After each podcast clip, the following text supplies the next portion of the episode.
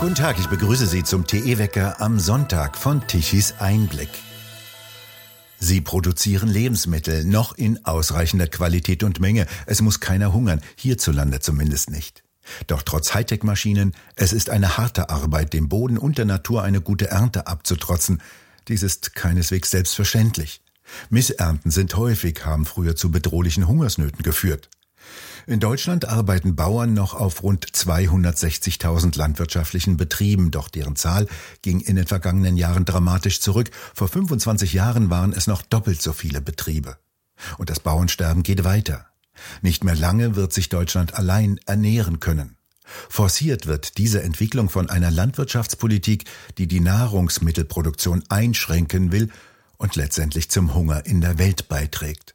So dürfen die Bauern nicht mehr ausreichend düngen, die Pflanzen sind unterernährt und wachsen nicht mehr richtig. Weiterhin dürfen viele Pflanzenschutzmittel nicht mehr verwendet werden, sodass Weizen, Mais und Kartoffeln häufig ein Raub von Schädlingen, Pflanzenkrankheiten oder Pilzbefall werden. Aus den Ställen soll mindestens jedes zweite Nutztier weg, fordern besonders lautstark demokratisch nicht legitimierte NGOs. Wir sollen eben kein Fleisch mehr essen. Anthony Lee, Sie sind Landwirt in Niedersachsen. Wie war denn die Ernte in diesem Jahr bei Ihnen? Was haben Sie angebaut und sind Sie zufrieden? Da sind wir so ein bisschen zwiegespalten. Wir haben ähm, gute Winterfrüchte geerntet, also alles, was wir im letzten Herbst schon bestellt hatten, so wie Winterweizen. Äh, der war gut. Ähm, was, was so wirklich schlechter war, war in diesem Jahr aufgrund der Trockenheit Sommerung. Also alles, was man im, im Frühjahr gepflanzt hat, wie Mais und Zuckerrüben. Ähm, da gab es so ein extremes Nord-Süd-Gefälle. Also in Schleswig-Holstein, die hatten dann relativ viel Regen. Ähm, da ging das noch. Die haben eine gute Ernte gehabt, was Sommerung angeht. Aber was vor allem sehr stark ja, in Schwierigkeiten ist, ist jetzt zum Beispiel die viehhaltenden Betriebe, weil die natürlich jetzt nur einen ersten guten Schnitt hatten bei, beim, beim Gras und jetzt teilweise schon an die Wintervorräte rangehen müssen. Das ist für die schon wirklich kriminell gerade. Müssen die dann ihre Stelle leeren und ihr Vieh vorzeitig schlachten lassen? Ja, das kann, das kann durchaus sein. Das hatten wir ja schon mal. Das Problem ist halt, dass natürlich auch für uns alle Kosten wie für den normalen Bürger extrem gestiegen sind. Sei es jetzt Diesel, über Dünger, müssen wir vielleicht separat nochmal sprechen, äh, wenn er überhaupt vorhanden ist. Physisch ist er nicht bezahlbar und ohne Dünger kein Wachstum. Ähm, aber vor allem äh, auch für sauenhaltende Betriebe, die natürlich auch mit Gas äh, Wärme erzeugen müssen für die Stelle, für die ist es extrem schwierig. Das Futter dort ist extrem teuer geworden. Und ähm, das, all das, diese ganze Gemengelage, die macht es eigentlich für, für viele Betriebe gar nicht möglich, neu aufzustallen oder aber ähm, es lohnt sich halt nicht, extrem teures Futter zuzukaufen und deswegen trennen sich einige Berufskollegen dann auch äh, lieber von den Tieren. Sie sollen ja jetzt nicht mehr so arbeiten dürfen, wie Sie es eigentlich gelernt haben und wie es den besten Ertrag verspricht. Was bedeutet denn die neue Landwirtschaftspolitik für Sie? Ja, wenn Sie jetzt darauf hinaus wollen, dass wir mehr Blühpatenschaften übernehmen sollten, dann ähm, gehen Sie davon aus wahrscheinlich, dass wir dann die Prämie lieber einkassieren, statt produktiv zu sein und das zu tun, was unsere ureigenste Aufgabe ist, nämlich gute, nachhaltige Lebensmittel zu produzieren da stehe ich natürlich äh, auf Kriegsfuß mit. Das ist nicht unsere Aufgabe, vor allem nicht in der jetzigen Zeit, wo alles knapp ist. Und mich wundert es sowieso grundsätzlich, dass wir, wenn wir von Energieknappheit sprechen, immer nur von Gas oder Strom sprechen und nicht von der wichtigsten Energie, die die Sonne uns jeden Tag liefert und äh, aus der wir aus dem Boden dann die essentiellste Energie holen, nämlich unsere Nahrung. Das wird komplett vernachlässigt und das ist ein typisch deutsches Phänomen, was ich niemals nachvollziehen kann. In anderen Ländern ist das anscheinend ähm, nicht so, ähm, wenn ich ausländische Medien verfolge.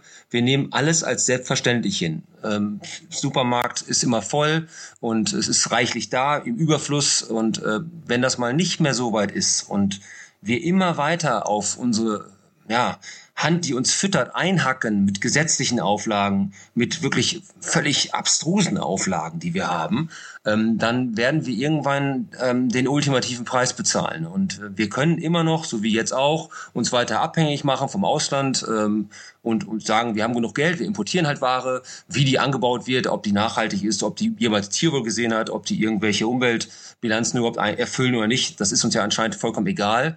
Ähm, und wenn wir so weitermachen, werden wir Probleme haben und in eine Abhängigkeit geraten, die ist unverantwortlich. Ich müsst, wir müssten hier ganz klar nach dem Motto verfahren, mit Essen spielt man nicht und vor allem nicht mit der Produktion von Essen. Und wenn Herr Habeck meint, Das ist alles ein Versuch, wenn es um die Wirtschaft geht. Das kann gut gehen, kann aber auch nicht gut gehen. Und unser, Wirtschafts-, unser äh, Landwirtschaftsminister nach dem gleichen Motto verfährt, anscheinend ist es ja so, ist das in meinen Augen unverantwortlich.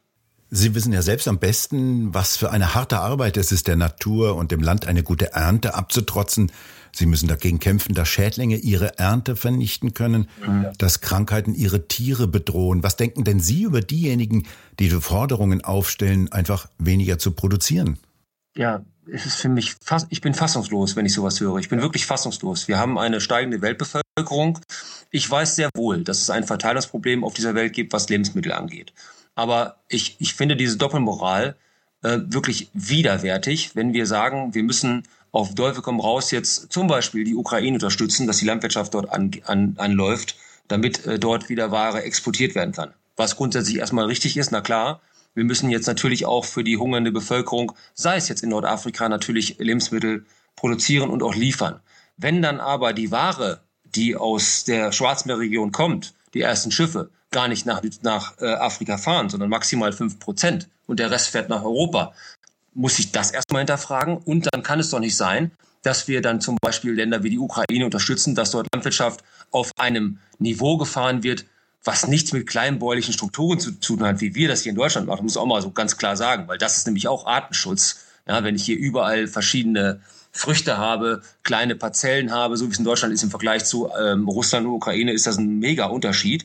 Und ähm, dann hier aber sage, wir können es uns leisten, hier Fläche außer Produktion zu nehmen und stillzulegen. Stillzulegen im, im, unter, unter dem Deckmantel des Artenschutzes, was in meinen Augen und in Augen der Fachleute einfach völliger Nonsens ist. Es geht darum, dass wir qualifizierten, echten Naturschutz und Artenschutz betreiben. Das passiert nicht auf dem Papier, indem man einfach sagt, ich lege eine Zahl still, nämlich vier Prozent als Beispiel, was im nächsten Jahr passieren soll, sondern ich muss das natürlich so machen, dass es auch Sinn ergibt und nicht einfach auf dem, auf dem Papier einfach sagen, ich habe jetzt vier Prozent stillgelegt. Das muss natürlich so sein, dass ich die Artenvielfalt auch entwickeln kann. Das muss natürlich an einem Standort passieren, wo es auch Sinn macht. Und deswegen fordern wir seit langem ja auch schon diesen, diesen qualifizierten Naturschutz in Zusammenarbeit mit Fachleuten, mit Universitäten und nicht einfach aufgrund von einem Schreibtischtäter, der jetzt einfach eine Zahl aufschreibt und sagt, mach das so. Und das ist das Problem, dass wir halt gar nicht mehr mit Fachleuten und Fach, von Fachleuten regiert werden. Und diese regierenden Personen auch gar nicht auf Fachleute hören. Und ich frage mich immer, wenn das in der Berufsgruppe schon äh, so ist, wo ich mich auskenne, wie ist dann bitte schon in anderen Berufsgruppen? Das muss ja dann genauso katastrophal sein. Und dann wundert mich in Deutschland langsam auch gar nichts mehr. In unserem Nachbarland Holland sind die Forderungen ja schon sehr viel drastischer. Die Bauern sollen die Hälfte ihres Viehs aus den Ställen rauswerfen. Und sowas hört man ja auch schon hierzulande ansatzweise. Auch hier sagen sogenannte Experten von NGOs, dass jedes zweite Nutztier weg müsse. Was sagen Sie denn denjenigen, die solche Forderungen aufstellen? Ich, ich finde dafür keine Worte mehr. Ich muss Ihnen ganz ehrlich sagen. Das, was in Holland passiert, mit denen, dass über 30 Prozent ihrer Betriebe aufgehen sollen, das Gleiche soll ja in Deutschland auch passieren. Das haben auch viele meiner Berufskollegen noch gar nicht kapiert. Also die Verordnungen, die bei uns jetzt äh, in Planung sind, die dann aus Brüssel kommen sollen. Und äh, Deutschland hat natürlich seinen Beitrag dazu geleistet. Wir haben sensible Gebiete nach Brüssel melden müssen, wo wir dann gar keinen Pflanzenschutz mehr machen. Wir kriegen Auflagen und wir hören auch von sogenannten Experten. Also für mich ist das beste Beispiel, dass ein Eckart von Hirschhausen in, in Wissen vor acht äh, tatsächlich so ein Bauernbashing betreibt, ähm, mit, mit einer Unwissenheit und einer Unfachlichkeit, die seinesgleichen sucht, wo er dann wirklich davon spricht, dass pupsende Kühe hier das Klima verseuchen würden und äh, wir die sofort abschaffen müssen. Also dieser Mensch, ähm, der sich als Fachmann sieht, weiß anscheinend nicht, dass ich einen biogenen Kreislauf, der das ja ist, gar nicht beeinflussen kann als Mensch. Den gab es schon immer. Wir hatten schon immer Weidetierhaltung, selbst vor der Menschheit. Und äh, das hat keinen Einfluss auf das Klima. Das ist wissenschaftlich belegt. Und selbst der Weltklimarat sagt ja, dass diese Werte, die zum Beispiel ein Eckart von Hirschhausen annimmt, drei bis viermal zu hoch geschätzt wurden. Also das ist schon äh, skurril, was da tatsächlich dann auch im öffentlich-rechtlichen Rundfunk mit meinen Gebühren ähm, passiert. Und äh, das schürt natürlich dann auch eine Panik. Ähm, und deswegen wundert man sich als Landwirt ja auch gar nicht mehr, dass so ein Bauernbashing stattfindet, wenn man von morgens bis abends mit solchen wirklich fachlichen Nonsens bombardiert wird. Und ich kann nur sagen, alles, was wir hier einstellen, wird doch dann woanders auf der Welt viel, viel schlechter gemacht. Doch nicht ansatzweise mit unseren Standards. Selbst unser Tierwohlhaltungsstufe Label 1 was ja per Tu immer schlecht gemacht wird. Das hat einen Standard, das gibt es auf dieser Welt fast gar nicht. Ja, und wir importieren so viel Ware, beispielsweise Schweinefleisch aus Chile für die Gastronomie. Jetzt muss mir doch irgendeiner mal erklären, was ist denn daran bitte schön nachhaltig? Was ist daran nachhaltig, dass wir ein CETA-Abkommen mit Kanada jetzt gerade erst letzte Woche beschließen, in dem wir 125.000 Tonnen Fleisch zusätzlich in die EU importieren? Und das Gleiche wird ja mit Südamerika passieren. Wir haben ein Abkommen mit Neuseeland beschlossen. Ich meine, ich war schon mal in Neuseeland, 14 Stunden netto Flugzeit. Ich meine, was ist daran nachhaltig, wenn ich Milchprodukte allen Ernstes aus Neuseeland importiere, dann aber hier unser Milchvieh abschaffe, was dafür zuständig ist, um unser Weideland, unsere Kulturlandschaft zu erhalten. Anders wird es ja nicht gehen. Wer soll denn die Kulturlandschaft hier sonst pflegen, die wir seit Hunderten von Jahren haben? Unsere, unsere Weidetierhaltung ist so, so auch nützlich für Artenschutz und Naturschutz. Gerade unsere, unsere ähm, Weiden sind ja der größte Kohlenstoffspeicher. Also das ist den Menschen anscheinend überhaupt nicht klar. Und ich verstehe das gar nicht, dass man sowas unter den Deckmantel des Klimaschutzes, was völlig, völlig konträr zum Klimaschutz ist, tatsächlich hier durchziehen möchte. Der große Fortschritt, das darf man ja nicht vergessen, in der Geschichte des Ackerbaus kam ja erst, als die Tierzucht mit dazu kam. Erst Ackerbau und Tierzucht ja. brachten den großen Fortschritt. Erst Mist und Gülle von Rind und Schwein sorgten dafür, dass die Äcker Nährstoffe wie Stickstoff bekommen konnten und damit fruchtbarer wurden. Ist das alles schon vergessen? Absolut. Das, das muss ja komplett vergessen sein, weil Sie haben es richtig erkannt. Nährstoff ist ja das nächste Stichwort. Wenn wir keinen mineralischen Dünger mehr haben und momentan wird ja gar keiner mehr produziert, ähm, der Volksmund sagt ja Kunstdünger und äh, die Folgen sehen wir. Wir haben keinen Sauerstoff mehr für Brauereien, die reihenweise zumachen müssen. So, ähm, den, die, das CO2 ähm, was dort äh, produziert wird, wird ja auch in der Lebensmittelbranche gebraucht, um Ware länger haltbar zu machen. Abfallprodukt davon ist AdBlue. AdBlue ist für uns essentiell in Deutschland kein LKW, kein Trecker fährt mehr ohne AdBlue, auch viele Autos nicht mehr. Ich weiß gar nicht, wer, wer zukünftige unsere Regale füllen sollen. Bezahlbar ist dieses Produkt eh schon lange nicht mehr. Und ohne Dünger kein Wachstum. Und wenn wir diesen Kunstdünger, diesen mineralischen Dünger nicht mehr haben, dann müssten wir doch wenigstens den ähm, von den von den Kühen, aber auch von unseren Schweinen haben, damit ich wieder Wachstum generiere. Wie soll denn bitteschön mein Brotweizen wachsen und ich daraus Brot backen, wenn ich keinen Dünger habe? Das weiß eigentlich jedes Grundschulkind inzwischen. Wenn Politik das nicht mehr weiß, dann gnade uns Gott. Wir haben ja ein dramatisches Beispiel, das wir betrachten können. Sri Lanka, dort wurde der Mineraldünger verboten und auch Pflanzenschutzmittel. Das Ergebnis, die Leute werden in den Hunger getrieben. Ist das jetzt Absicht, Dummheit oder was ist es denn? Ja, bei Sri Lanka ist für mich ein exemplarisches Beispiel. 2019 bei der Wahl hat der Präsident versprochen, keinen Kunstdünger mehr einzusetzen und auch keinen Pflanzenschutz mehr einzusetzen. Die Folge war Missernte nach Missernte. Und das ist in unseren Medien viel zu kurz rübergekommen, bis gar nicht.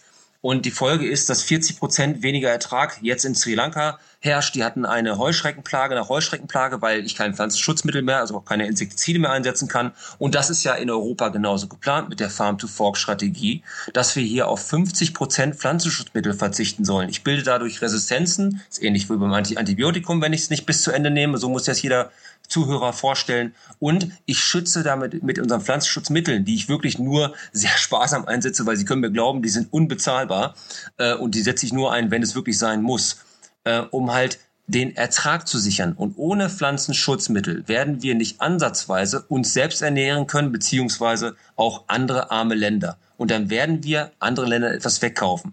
Die Agenda dahinter ist für mich nicht erklärbar.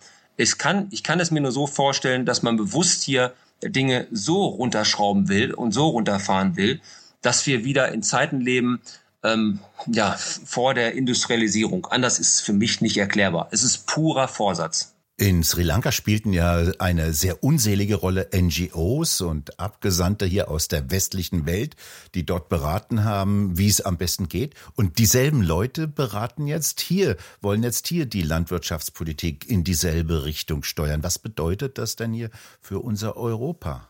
Ja, da haben Sie vollkommen recht. Das geht beim Wirtschaftsministerium, beim Außenministerium und vor allem bei unserem Landwirtschaftsministerium, wo Menschen von äh, NABU, BUND und Greenpeace sitzen und die dann genau sagen, wie der Hase läuft. Und ähm, das wäre ja noch halbwegs erträglich, wenn man auch wenigstens zugänglich wäre. Aber ähm, das, unser, Wirtschaft, unser Landwirtschaftsminister ist ja nicht zugänglich. Der hört, der hört überhaupt nicht auf uns. Ähm, der spricht mit ausgewählten Landwirten. Ähm, ich kenne sehr viele Berufsgruppen und sehr viele Verbände, die das Ministerium anschreiben und kriegen, wenn überhaupt, eine Standardantwort. Der Minister habe keine Zeit. Und das ist genau das Problem. Man fährt eine, eine gewisse Agenda, man ist nicht zugänglich, man hört nicht auf Fachleute. Ich höre aber auch, ähm, ich kann das jetzt noch nicht genau sagen, ich werde das hoffentlich demnächst auch mal öffentlich sagen können, dass mehrere Institute Alarm schlagen, auch ans äh, Haus von Herrn Özdemir und nichts dergleichen an Antwort zurückkommt. Man verweigert sich und ähm, das ist abenteuerlich, was hier gerade los ist. Das muss ich mal so ganz klar sagen. Abenteuerlich wird ja auch der Stil, das Klima in der Diskussion um die Landwirtschaft. Trupps brechen in landwirtschaftliche Betriebe ein, haben die Molkerei Ammerland blockiert und beginnen Reifen von Molkerei-Lastwagen anzubohren. Bilder, die wir aus England schon kennen. Und die öffentlich-rechtlichen Fernsehsender bezeichnen solche Leute als Tierschutzaktivisten. Das ist ja sehr wohlmeinend. In Wirklichkeit üben sie ja einen Terror aus. Sie beschädigen das Eigentum der Bauern und der Molkerei. Na Douglas, Sie wissen, ich war mal Polizeibeamter, das sind für mich ganz klare Straftaten. Und äh, dass man das überhaupt irgendwie noch glorifiziert, ist für mich schon ein Skandal an sich. Und grundsätzlich ähm, ist diesen Menschen ja überhaupt nicht klar, was passiert, wenn wir das hier alles einstellen. Ich habe es ja eben so halbwegs skizzieren können. Wir werden dann das Ganze, ja, ich will es nicht als Problem bezeichnen, weil wir hier in Deutschland kein Problem haben. Ähm, wir werden es verlagern und woanders in anderen Ländern wird es zum Problem. Äh, das beste Beispiel, ich habe es gerade eben erst auf der ZDF-Homepage gelesen, dass es Widerstand für den Kohleabbau in Kolumbien gibt. Das ist Kohle, die nach Deutschland kommt. Hambacher Forst ist für mich das beste Beispiel. Äh, wir betreiben Raubbau aufgrund unseres Vermögens überall auf der Welt, sei es, dass wir Fracking-Gas importieren aus den USA, wie gesagt, diese Kohle, auch aus Australien Kohle und dann halt auch ja, ich habe gestern Bilder gesehen, einem Video aus einem Schweinemastbetrieb in China, äh, 25-stöckige Hochhäuser. Also wenn wir das dann wirklich so machen wollen, ähm, ja, dann ist das so unehrlich und es ist eine Doppelmoral, die habe ich in meinem Leben vorher noch nicht gekannt.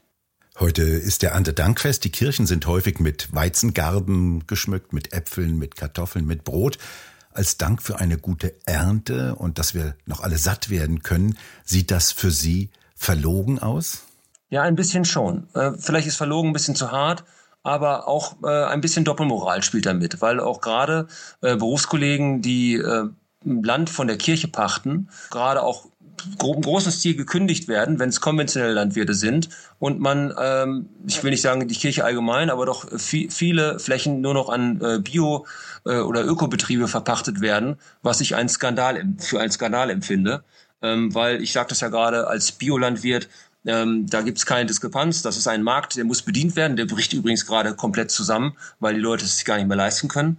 Und der hat sich all die Jahre immer bei 10 Prozent eingependelt in Deutschland. Aktuell bricht er, wie gesagt, sehr dramatisch ein, was ja verständlich ist aufgrund der Inflationsraten, die wir gerade haben.